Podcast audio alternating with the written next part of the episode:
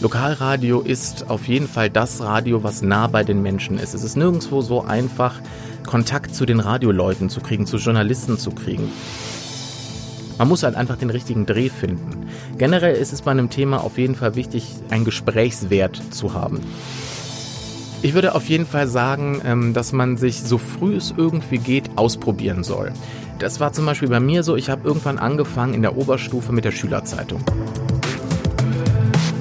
Medienwerkstatt Bonn. Podcast. Hi und ganz herzlich willkommen zur dritten Folge von Dein Weg in die Medien. Bei uns lernt ihr jeden Monat einen anderen Medienprofi kennen, der oder die euch Einblicke in seinen oder ihren Lebenslauf gibt.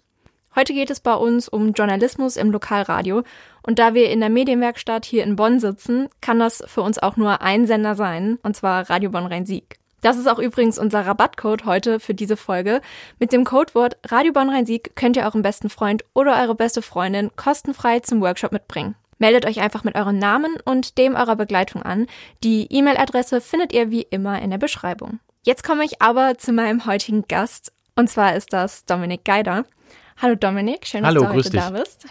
Am besten stellst du dich unseren Hörern einfach mal selber vor. Ja, mein Name hast du gesagt, Dominik Geider ist mein Name. Ich bin 36, äh, bin Journalist bei Radio Bonn Rhein-Sieg, Redakteur, bin dort angestellt, mache vor allem Nachrichten, ab und zu moderiere ich auch ein bisschen und bin da in der Planungsabteilung, also Chef vom Dienst, wie man das bei uns in, im Radiosender sagt. Bin da also ein bisschen für die Themenvergabe, für die Reportereinsätze zuständig. Aber mein Hauptjob im Sender, das sind Nachrichten. Du hast ja auch schon während deines Studiums mit Radiomachen angefangen, damals im Bonner Uniradio. Mhm. Was fasziniert dich so an dem Medium Radio, dass du bis heute damit arbeitest und nicht irgendwann zur Zeitung oder so gewechselt bist? Oh, schwierige Frage. Das habe ich mir tatsächlich auch schon mal überlegt. Ich glaube, es ist tatsächlich dieses ganz direkte.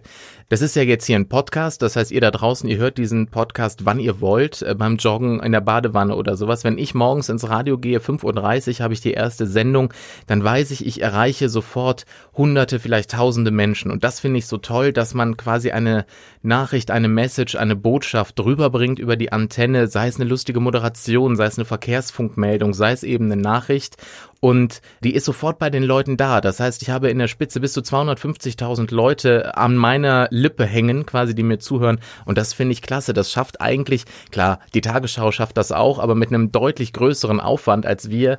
Deswegen ist das halt was ganz Tolles und das kann Print leider nicht erreichen, weil die brauchen halt immer mindestens einen Tag, bis dann die nächste Zeitung da ist. Und äh, am Sonntag gibt's gar keine Zeitung. Also manche Nachrichten sind dann am Montag sogar schon zwei Tage alt. Wie hat dir deine Zeit beim Uniradio dann für deinen späteren Weg weitergeholfen?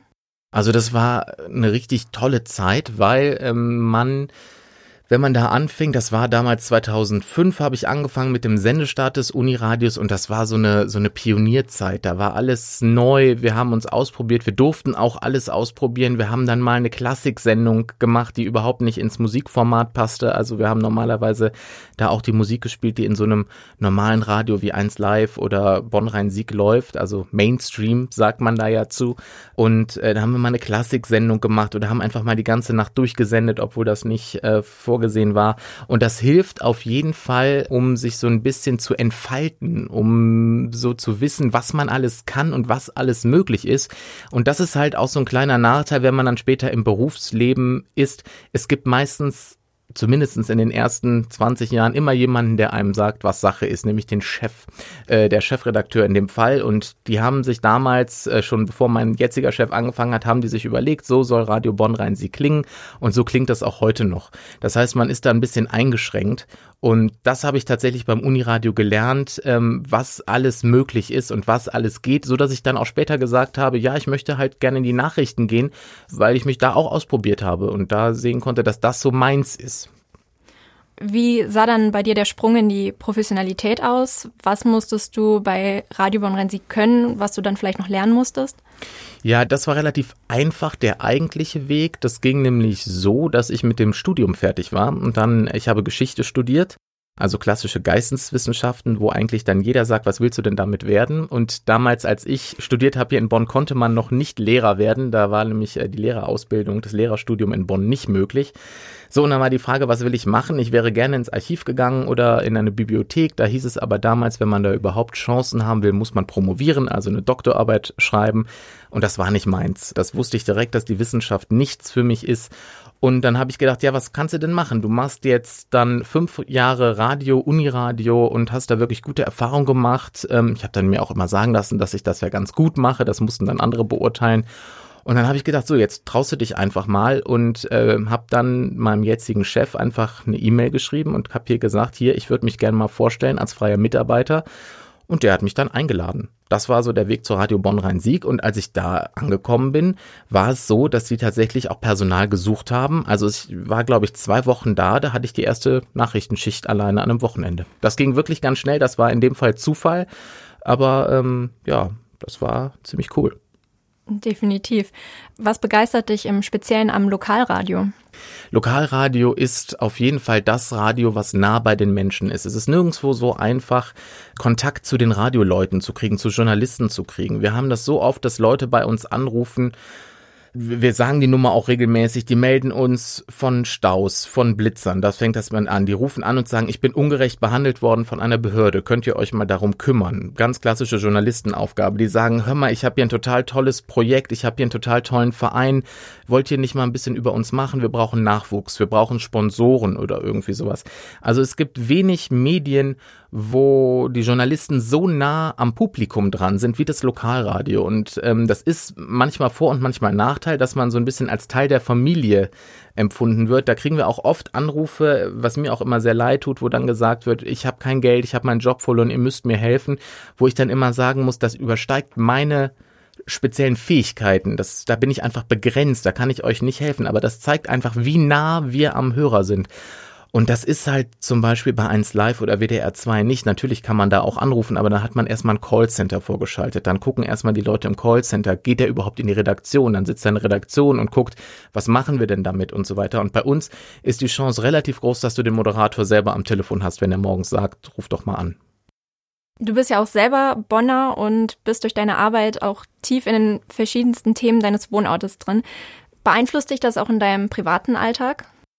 Ja, in bestimmter Art und Weise schon. Ähm, es sind natürlich schon so Geschichten, wenn du irgendwelche Gewaltgeschichten hast, irgendwelche Prozesse, Polizeimeldungen, haben wir jetzt zum Beispiel irgendwie war eine Schlägerei an der Bonner Oper nachts, wo ich dann schon irgendwie mal denke, wenn ich da lang gehe, dann, ach guck mal, hier hast du doch drüber gesprochen oder irgendwie sowas. Und im Moment natürlich äh, Kommunalwahl. Das macht es mir natürlich total einfach, weil ich äh, das Wahlprogramm automatisch kenne. Ich muss mich da gar nicht einarbeiten. Ich höre mir das einfach an. Wir kriegen jeden Tag hunderte E-Mails. Das, das macht der Kandidat, dafür steht die Kandidatin. Und da macht es mir natürlich total einfach, mein Kreuzchen an der richtigen Stelle zu machen. Am 27. September bist du als Referent mit deinem Workshop Journalismus im Lokalradio in der Medienwerkstatt Bonn. Was ich schon so gehört habe, dass du unter anderem vorhast, Hörproben aus Beiträgen, die bei Radio Bonn Rhein-Sieg gelaufen sind, mit den Teilnehmern zu analysieren. Ist das bei euch im Sendealltag auch üblich? Macht ihr sowas auch regelmäßig? Wir machen das regelmäßig. Ich glaube, das gehört auch zu einem guten Radiosender dazu, dass man in der Redaktionsrunde, entweder in kleiner Runde, mal mit dem Chef, mal mit einem anderen Kollegen oder auch mal in der großen Runde einen Aircheck macht, äh, so heißt das ja bei uns, dass man einfach nochmal so eine Art ähm, Kritik macht. Da wird ein Beitrag nochmal gehört, natürlich mit dem Kollegen, der den gemacht hat, die sind immer anwesend. Und dann sagt jeder einfach nochmal, das war gut. Das ist immer das Wichtige, dass man da auch sagt, das war jetzt nicht alles Murks. Es, es gibt es eigentlich nicht, dass da ein Beitrag total Murks war.